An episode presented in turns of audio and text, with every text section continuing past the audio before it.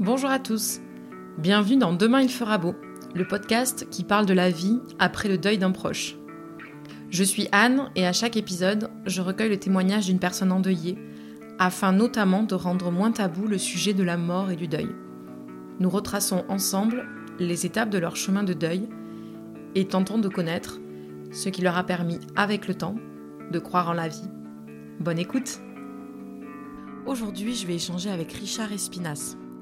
Richard est comédien, coach et formateur. Il a perdu son meilleur ami et son papa il y a 10 ans, à 6 mois d'intervalle. Une double perte qui lui a ouvert les yeux sur la vie et sur la chance qu'il a d'être vivant. Depuis 10 ans donc, il savoure la vie comme un moyen de rendre hommage quotidiennement à ceux qui sont partis. Bonjour Richard. Bonjour. Est-ce que tu peux te présenter en quelques mots s'il te plaît? Je suis Richard Espinas. J'ai 39 ans. Dans la vie, je suis coach, comme plein de gens, ouais. Euh, comédien, conférencier. Je suis papa de deux filles. J'habite en région parisienne. Souhaites-tu savoir plus de, de détails? Non, on va, on, va, on va découvrir euh, petit à petit ton parcours. Ok. Alors, le podcast est vraiment sur le thème de la vie après le deuil d'un proche. Mhm. Est-ce que tu peux d'abord, euh, on va rentrer as- assez vite dans le vif du sujet, est-ce que tu peux nous parler de ta première confrontation à la mort? Ma première confrontation dont j'ai le souvenir, c'est la mort de la sœur de ma mère, à 29 ans, d'un cancer. J'avais à peu près euh, 18 ans. Comme certaines personnes, c'est proche, mais c'est des choses qu'on veut pas voir. Du coup, on, on est très touché, affecté, mais on ne veut pas regarder en face certaines choses. Du coup, on reprend le cours de notre vie. Surtout à cet âge-là, j'étais, à mon avis, euh, pas prêt à, à accepter cette réalité. Donc voilà. Et puis ensuite, bah, moi, j'ai eu un déclencheur, c'est-à-dire qu'un vrai virage après un, un deuil. C'était il y a une, dizaine d'années. J'ai eu un ami euh, qui j'étais euh, en colocation, j'étais son témoin de mariage, etc., qui est décédé à 29 ans aussi d'un cancer. Et euh, mon père, euh, six mois plus tard, d'une crise cardiaque, à 58 ans. Donc c'est marrant, 29 plus 29, 58. hein. J'aime bien les chiffres. Moi, j'ai eu ce vrai déclencheur où je me suis rendu compte que mon père, à 58 ans, avait vécu deux fois plus que mon ami. Et je me suis dit, mais il a de la chance, parce qu'il a vécu deux fois plus. Donc c'était relativement jeune, certes, 58 ans, mais factuellement, il avait quand même vécu deux fois plus. Donc, donc symboliquement, ce jour-là, j'ai euh, j'ai fait une raison funèbre un petit peu originale, disons. J'ai euh, fait un, ce qu'on peut appeler un sketch d'humour, ouais, quand même, avec de l'humour noir dedans, dans une église, ouais, tout bien, quoi. Tout bien pour se détacher du regard euh, des autres, du jugement. Pour ton papa ou ton ami du coup? C'était pour mon papa, ouais. Mon ami, non, j'étais pas du tout dans cet état émotionnel. Beaucoup plus dans la tristesse, l'incompréhension, la colère. Vraiment du, des sentiments plutôt normaux par rapport à un deuil. Alors que pour mon père, c'était très différent. C'est très anormal, disons. C'est que ça a surpris plus d'une personne, moi-même. Mais que symboliquement, ce jour-là, je, suis mort. À partir de maintenant, c'est que du bonus. Donc je me lâche, quoi. Et c'est vrai que ça fait 10 ans et c'est que du bonus. Donc c'est un sentiment, je peux paraître parfois pour euh, quelqu'un de plutôt euh, étrange par rapport à ça, parce que je dégage beaucoup d'enthousiasme et de vie. Et je me dis que je fais honneur. Je fais honneur justement à ceux qui sont partis, en embrassant encore plus la vie. En étant heureux, je fais honneur à mes, aux personnes qui sont parties. Voilà, c'est ma stratégie. Je la trouve sympa. Bah ouais. je la trouve bien, je la très trouve c'est... Et cette oraison, du coup, c'était quoi? Tu peux nous en parler un peu plus? Voilà, c'était, euh, comment dire, pas mal de jeux de mots. Mon père aimait beaucoup les jeux de mots. Donc c'était pas que pour dire, regardez, je vais faire de l'humour et je suis provoque. C'était aussi pour lui rendre hommage lui, parce qu'il aimait bien ce type d'humour. Des choses un peu absurdes aussi, j'aime bien l'absurde. Donc euh, dire que bah, 5000 euros le cercueil, franchement, ça- à ce prix-là, ça, ça vaut pas le coup. Quoi. voilà, des Et petites comment choses. les gens ont réagi du coup? Il y en a plein qui m'ont fait plein de bons retours après. Les personnes qui auraient pu être choquées, non, sûrement pas venues me voir. Donc euh, vraiment le symbole de se détacher du regard des autres. C'est-à-dire que je le fais pour moi, pour le- la vie, pour euh, faire honneur à la personne. Et bah, si ça choque, bah, tant pis, écoutez, c'est votre vision du monde. Et, puis, Mm. euh, et avec aussi de la compassion, comprenant que bah, un deuil, euh, je force pas les gens à, le vivre comme je le vis. J'ai ma manière de le vivre. J'ai reperdu aussi quelqu'un de proche il y a un an et demi. Et pareil, je me, suis rechargé en énergie. Je crois qu'il y a un proverbe euh, en disant que euh, en mourant, les morts nous lèguent la vie. Et je trouvais ça sympa. Et donc à chaque fois que quelqu'un maintenant de proche, j'espère que ça va pas arriver tous les quatre matins non plus, hein. mais euh, voilà, me dire tiens, ça me redonne une, la puissance pour aller encore chercher plus, faire encore plus honneur. J'ai ce mot-là qui vient. Et du coup, ça a déclenché quoi dans ta vie euh, de tous les jours Ces deux décès euh, à six mois d'intervalle? T'as changé Alors, de euh, carrière oui. ou, euh, parce que- J'ai commencé le théâtre. Vous savez, ce genre de choses où on a envie de le faire. Et on se dit, un jour, je ferai ça. Donc c'est vrai, quand on est face à la mort et face à la vie, on se dit, ok, peut-être que le un jour va pas arriver. Donc bah, on va oser. Donc oser faire des choses, oser faire du théâtre. Donc j'ai commencé le théâtre plutôt en amateur. J'ai continué à travailler euh, à l'époque dans une boîte euh, à la Française des Jeux. Trois ans plus tard, j'ai tout plaqué pour devenir comédien. Et je me suis rendu compte que dans le théâtre, il y avait beaucoup de vie, beaucoup d'instants présents, beaucoup d'émotions. Faire honneur aussi, euh, ce mot qui revient, à toutes nos émotions. C'est-à-dire que la colère, la tristesse, euh, l'angoisse, la peur, bah, quand on les joue, quand on les interprète, ça peut être beau aussi. T'as l'impression que tant qu'on n'a pas vécu de deuil, on ne peut pas faire honneur à ses émotions? Je sais pas, c'est vraiment personnel. C'est qu'il y a des personnes euh, qui peuvent avoir des deuils que je côtoie et qu'on passe déclencheur là. Donc je pense que c'est vraiment euh, en fonction de chaque personne. En tout cas, je, que j'observe, et ce qui est un fait même, c'est qu'on nous apprend pas à euh, décoder nos émotions et à les aimer aussi finalement. Toutes les émotions. D'ailleurs, les musiques euh, tristes, elles nous font du bien. Donc a- on aime finalement ces émotions. Et quand on refoule hein, les émotions, bah, il peut se passer des choses plus tard. Malheureusement, ça s'imprime dans le corps. Aimer ses émotions, même les moins agréables. C'est justement les émotions moins agréables qui font ressortir les plus agréables aussi. On peut pas être tout le temps que heureux. Tout... Donc il y a eu un déclencheur, un changement de carrière. et- Alors ensuite, j'ai mes voisins qui sont venus voir mon one-man show. Ils m'ont dit Ah, on a adoré, ça te dit de devenir formateur prise de parole en public. Alors moi, à l'époque, j'avais adopté la philosophie du oui. C'est-à-dire que la vie m'offrait euh, quelque chose, je dis Bah oui, allons-y, ça doit sûrement être super. Donc j'ai partais avec une bonne intention. Et puis au fur et à mesure, je me suis rendu compte que c'était plutôt un symptôme que le vrai problème. Le problème de prise de parole, notamment cette peur du jugement, cette peur de paraître incompétent, le fait de lâcher prise, de pas tout anticiper, pas tout contrôler. Et euh, voilà, on a été aussi euh, la société, nos parents, euh, nous-mêmes, parfois on se met des, des obligations comme ça, des injonctions. Donc vraiment le lâcher prise. Et donc à la suite de ça, bah, j'ai décidé. Un jour, j'ai eu un metteur en scène qui, un super metteur en scène, et puis il me dit Tu te vois où dans 10 ans? Là, je devais répondre l'Olympia. Si, si on se voit pas haut dans le domaine de l'humour, bah, on peut pas euh, progresser. C'est-à-dire que faut avoir un objectif fort pour avancer. Et je me suis et quand j'ai répondu, je me vois où dans 10 ans? J'ai dit conférencier. Et là, ah mince. Donc rire, euh, le rire plutôt un outil pour transmettre que rire pour faire rire. Moi, j'ai commencé à plus me retrouver là-dedans. Donc à la suite de ça, j'ai fait une école de coaching. Et je suis devenu le formateur aussi dans la formation. Donc je forme à la fois des, des coachs et futurs coachs euh, à la prise de parole.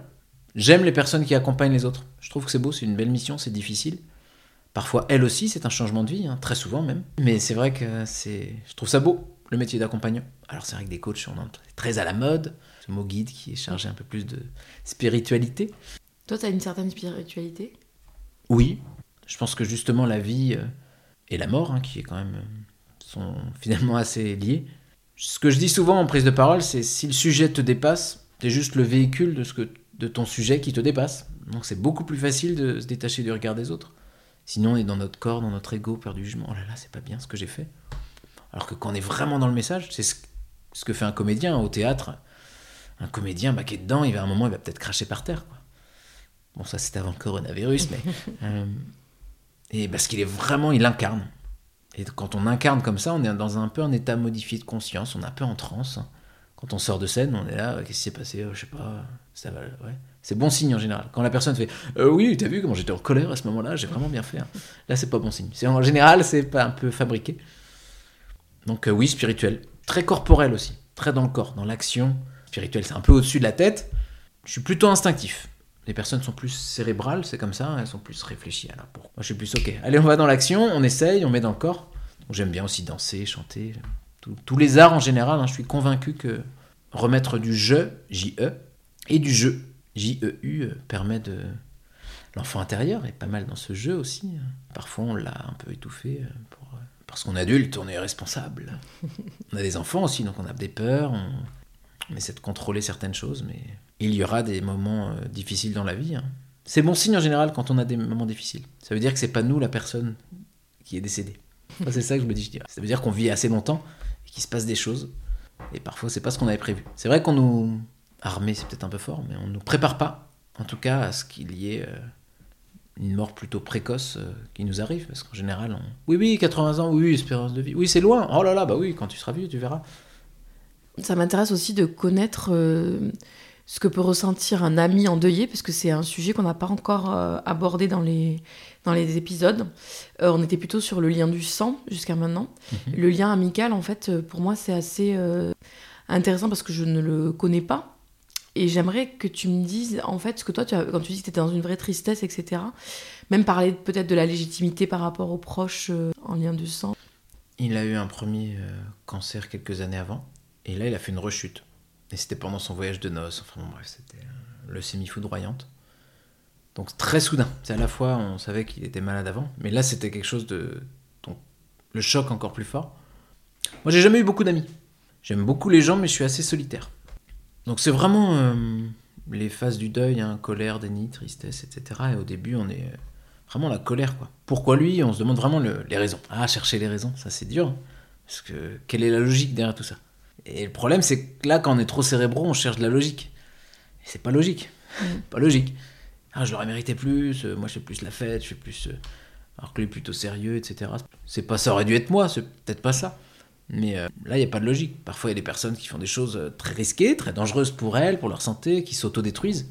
Et même si le résultat est malheureux, elles l'ont un petit peu provoqué, malheureusement. Là, c'est pas le cas. Donc vraiment, donc je le connaissais depuis qu'on était en quatrième. Donc, voilà, ça- un lien particulier avec cette personne. Et puis, euh, évidemment, ça nous rend... La mort de l'autre nous renvoie à notre propre mort. Donc vraiment, cette phase de... Ouais, c'est vraiment le poids, un poids très fort sur les épaules. Boum. Une baisse d'énergie soudaine. Pression d'être enfoncé. La gravité, hein, c'est grave. Ouais, c'est grave. C'est la gravité. C'est pas pas que Newton, mais c'est vrai qu'on est vraiment tiré vers le bas très fortement. Donc des mois difficiles. Et je ne sais pas ce qui serait arrivé euh, si mon père n'était pas décédé derrière. Peut-être que je l'aurais mis... euh, Finalement, la mort de ton papa a fait relate. Exactement. Ça fait relativiser, ouais. D'accord. J'ai fait un peu, euh, tiens, il a vécu deux fois plus, puis après je me suis dit, tiens, mon ami a vécu peut-être deux fois plus que quelqu'un mort à 14 ans, Mm. qui a vécu deux fois plus. Et si on remonte, finalement, on remonte à, à la gratitude de- d'être en vie et de naître. Parce qu'on se dit que c'est un dû de, de naître, mais non. Une étude Harvard qui a, qui a été faite, un docteur Ali Benazir, la probabilité était de une chance sur 700 trillions de naître. Donc une chance sur 700 000 milliards de naître. Et j'avais calculé à l'époque, je crois, peut-être que je me trompe, c'était 6 millions de fois plus de chances de gagner à l'euro million que de naître. Et j'aime bien remettre en perspective comme ça les chiffres, les probabilités, parce que c'est vraiment un dû la vie.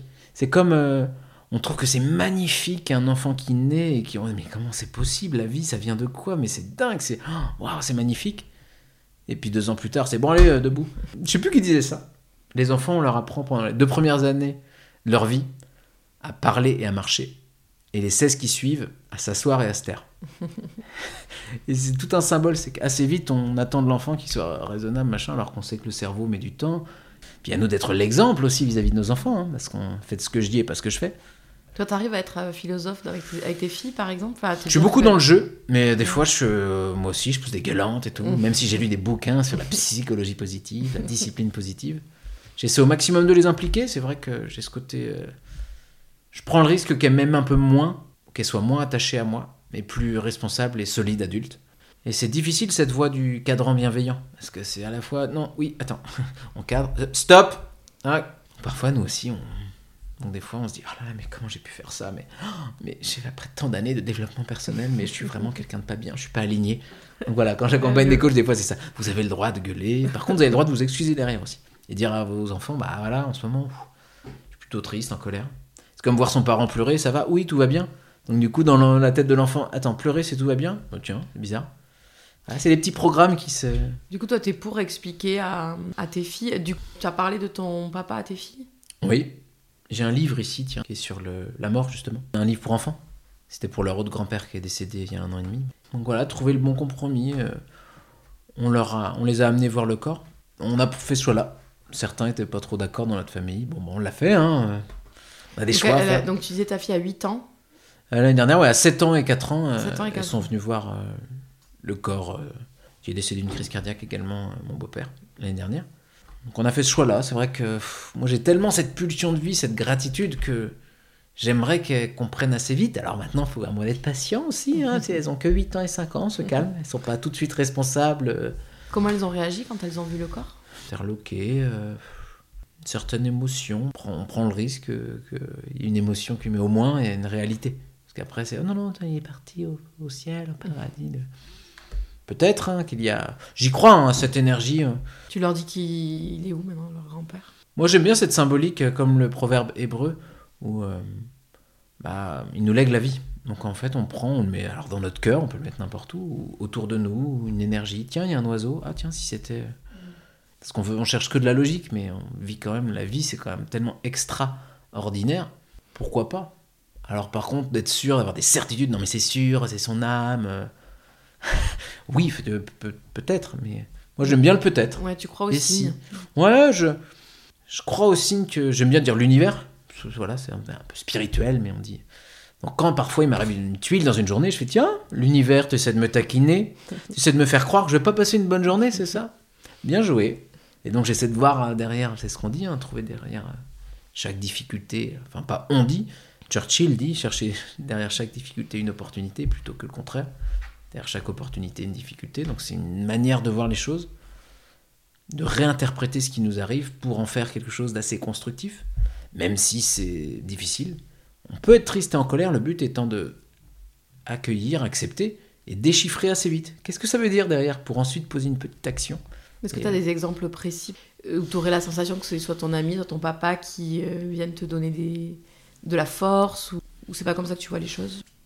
Disons que quotidiennement ou presque, depuis dix ans, bah, quand je me lève le matin et que je regarde, je lève un peu le menton. À la fois, je regarde l'avenir, mais je regarde aussi euh, ce qu'il y a de plus haut. Donc, euh, je sais pas si c'est le ciel, mais en tout cas, c'est vrai que je. Même physiologiquement, hein, quand on regarde vers le bas, c'est plutôt la, la tristesse et la, la lourdeur. Donc, une pensée, ouais, je. Vraiment faire honneur. J'ai cette chose qui tourne, faire honneur. Alors, des signes, euh, je ne sais pas. euh, Parfois, il y a des musiques qui passent, je sais que ça me rappelle. Donc, euh, Mais je vois pas, par exemple, des lumières, des choses. euh, Voilà, j'ai pas ce côté spirituel là. Pas encore, peut-être que Mm. bientôt je verrai certaines choses. Pas de clairvoyance par rapport à ça, mais. Mission de vie aussi, il y a quelque chose qui revient beaucoup. Moi, je me sens chargé de cette mission. En tout cas, de euh, bah, d'accompagner les gens à, à regarder un petit peu, euh, je dirais, la mort droit dans les yeux. Et pas pour en avoir peur, c'est pour lui dire Ok, je sais que tu es là. Bah, justement, je vais, faire une... je vais vivre ma vie pleinement, je vais... pour rien regretter. Donc, je me plains pas, quoi. Si je me, si je me plains un tout petit peu, je fais hep, hep, hep. Mais non, je me plains pas. Je relativise aussi par rapport à ceux qui ont moins, parce que des fois, on se compare à ceux qui ont plus. Beaucoup souvent. Tu dis, ah, dis donc, il est mieux, c'est mieux, il est mieux payé, il a mieux de trucs. On sait que dans euh, le deuil, euh, l'humour en fait c'est est primordial, mais on se rend compte que ça reste un peu dans la sphère privée. C'est-à-dire que là, ce que tu as fait pour ton papa, ça me paraît osé, audacieux, et j'aurais trouvé ça chouette d'arriver à le faire, mais je pense que je ne me serais pas permise personnellement. Est-ce que toi, tu penses qu'il y aurait des peut-être des moyens de peut-être pas d'éduquer la société, mais de faire en sorte que les endeuillés s'autorisent aussi euh, des notes d'humour dans ces moments-là? Alors, ce qui est sûr, c'est que je ne conseillerais à personne de tiens, faites un sketch d'humour. Ça, c'est mon truc. Je- voilà, c'est peut-être un peu fort. C'est-à-dire que chacun est sur son chemin, disons. Ouais. Euh, disons l'univers créatif. Moi, ça a été l'humour là. J'aime beaucoup les arts en général. Ça peut être euh, l'écriture, la peinture, la musique. Voilà, on peut exprimer. C'est pour ça que c'est beau les arts. Je pense que ça exprime plein d'émotions et pas que la joie. C'est qu'on, waouh, une magnifique œuvre qui exprime la colère et les, et les ténèbres. Mais c'est beau. Il y a une conférence de Brené Brown. Je sais pas si vous connaissez. Elle a un TEDx. Vous regarderez The Power of Vulnerability et qui est magnifique. Et elle dit bien, quand on a compris que la vulnérabilité, c'est la beauté, on se l'autorise cette vulnérabilité. Et souvent, on l'associe à de la faiblesse. Et une société comme ça, non, on montre pas, etc. On est très professionnel, très sérieux. Donc les personnes qui sont dans un monde très strict, très sérieux, ça va être beaucoup plus dur pour elles de tout de suite, en un rien de temps, aller faire un, un sketch d'humour, de stand-up devant tout le monde. Mais au moins, euh, apprendre à rire de ses imperfections, à les accepter peut-être dans un premier temps, chaque chose en son temps, on va pas tout de suite en rire.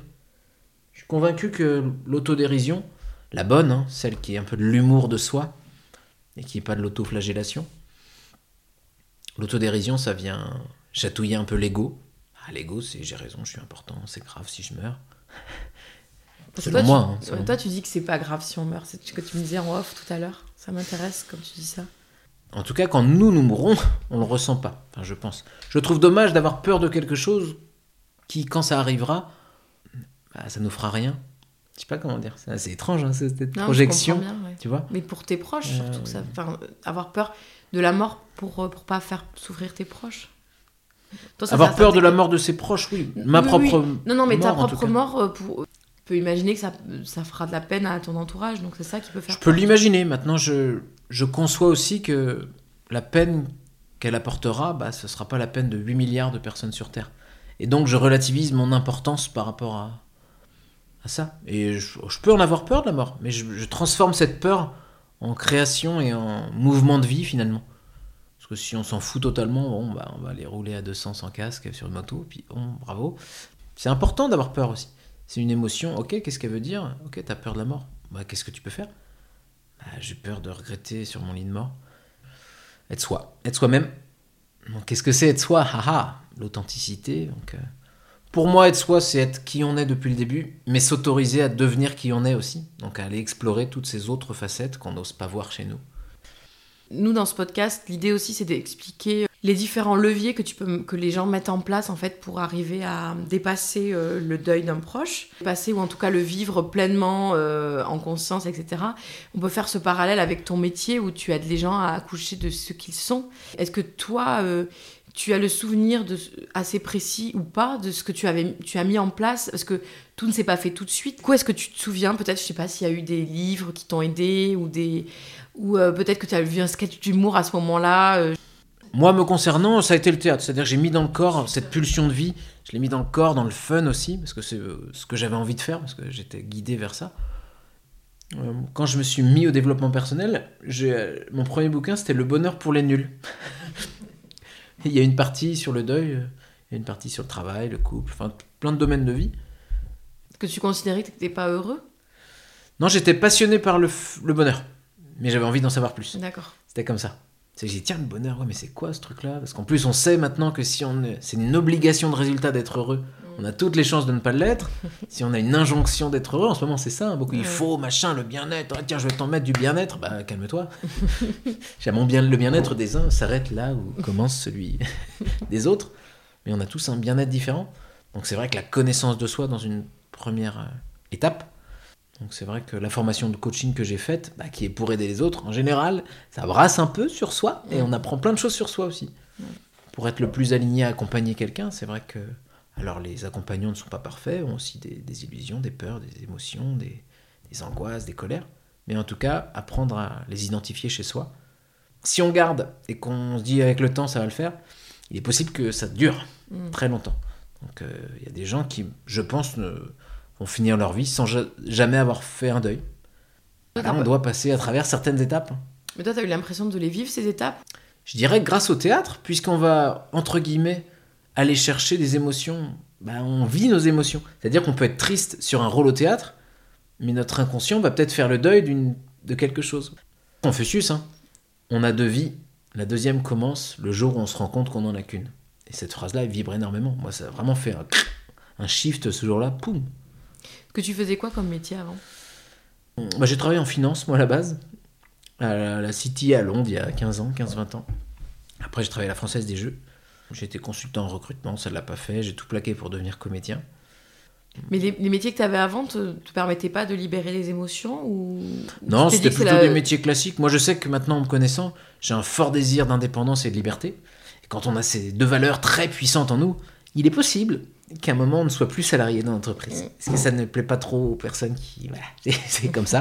Donc, on n'est pas câblé pour... euh, Ça, tu t'en es rendu des- compte vraiment euh, quand tu as perdu euh, deux personnes proches? Ouais, c'est-à-dire que... Tu te serais pas autorisé avant Non, en tout cas, j'ai compris à ce moment-là, ça a déclenché plein de choses. J'ai compris qu'en tout cas, ces deux valeurs-là étaient très fortes chez moi. Et si c'est le cas des personnes qui écoutent, bah, il est fort probable qu'elles aient un désir un jour d'être indépendants, de ne plus avoir de chef, etc. Donc, voilà. Il y a des personnes pour qui ça marche très bien parce que ça leur permet d'avoir une structure, une sécurité, à la fois financière, etc. Je ne juge pas, hein, chacun ses besoins. En tout cas, moi, je sais que je suis pas câblé pour ça.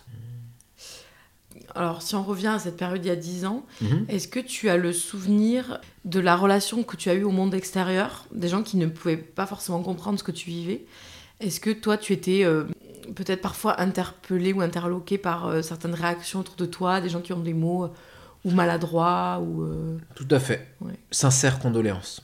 Ouais. tu veux des pas sincères les condoléances? Tu veux dire, euh, voilà ça c'est très très éducation formelle formelle moi j'aime pas l'informel moi j'aime le créatif les émotions le- la beauté de l'instant donc pour moi sincère condoléance il y a rien de pire que ça après je, voilà c'est mon monde hein. je sais que ça peut-être ça part d'une bonne intention mais en tout cas quand on dit sincère condoléance bah, ouais si on me dit je suis là force j'aime bien force courage j'aime bien les choses pas prévues Mm.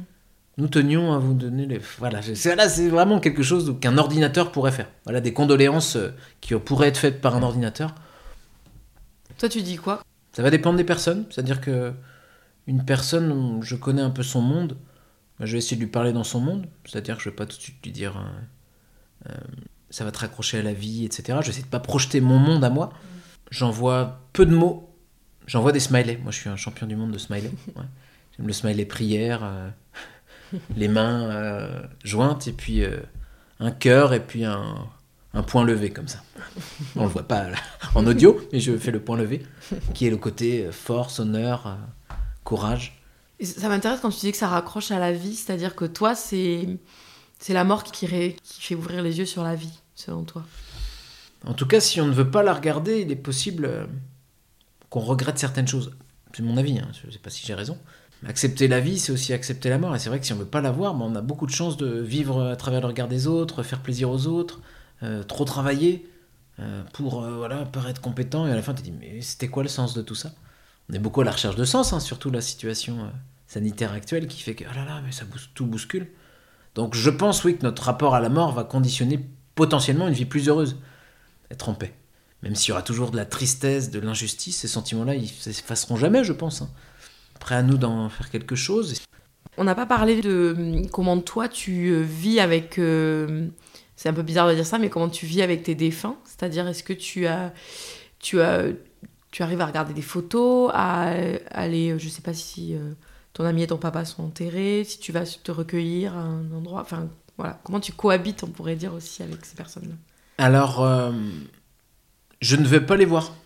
Je suis pas touché par. euh, je sais pas comment dire. C'est pas mon monde, en tout cas. Je, mon père, je vais peut-être le voir euh, une fois tous les deux ans. J'emmène mes filles, etc. Mais voilà, c'est pas un, rituel que, en tout cas, moi, je. En plus, les cimetières qui sont chargés aussi de religion, et les religions avec des dogmes, etc. Enfin, bref. Par contre, tous les matins, quand je me mets en action et que j'ai cette gratitude pour la vie, pour moi, j'en fais dix fois plus. Donc je prends le risque d'être jugé, donc, on va pas voir trop les personnes. Les photos, euh, j'ai mis un peu de temps. J'avoue que regarder trop quand la personne est partie assez vite, bah voilà, envoyer trop de photos pour moi c'est remuer un peu le couteau. Donc on n'oublie pas. Je suis beaucoup dans la sensation, les émotions. Donc euh, peut-être quelqu'un qui aurait besoin de choses factuelles, se rattacher à ce rituel peut être tout à fait euh, respectable, mais en tout cas pour moi c'est pas nécessaire. Merci Richard de ton précieux Merci. témoignage. Euh, pour conclure, le podcast s'appelle Demain il fera beau. Je pense qu'on a bien compris la réponse, mais est-ce qu'il fait beau pour toi aujourd'hui? Oui, parce que je suis en vie. C'est très déjà pas mal. hein. Ouais, c'est une très Si on se lève le matin et qu'on se dit oh là là mais mais je suis en vie mais c'est cool ça et si pour faire honneur à ceux qui sont plus en vie j'allais passer une bonne journée? Allez on y va?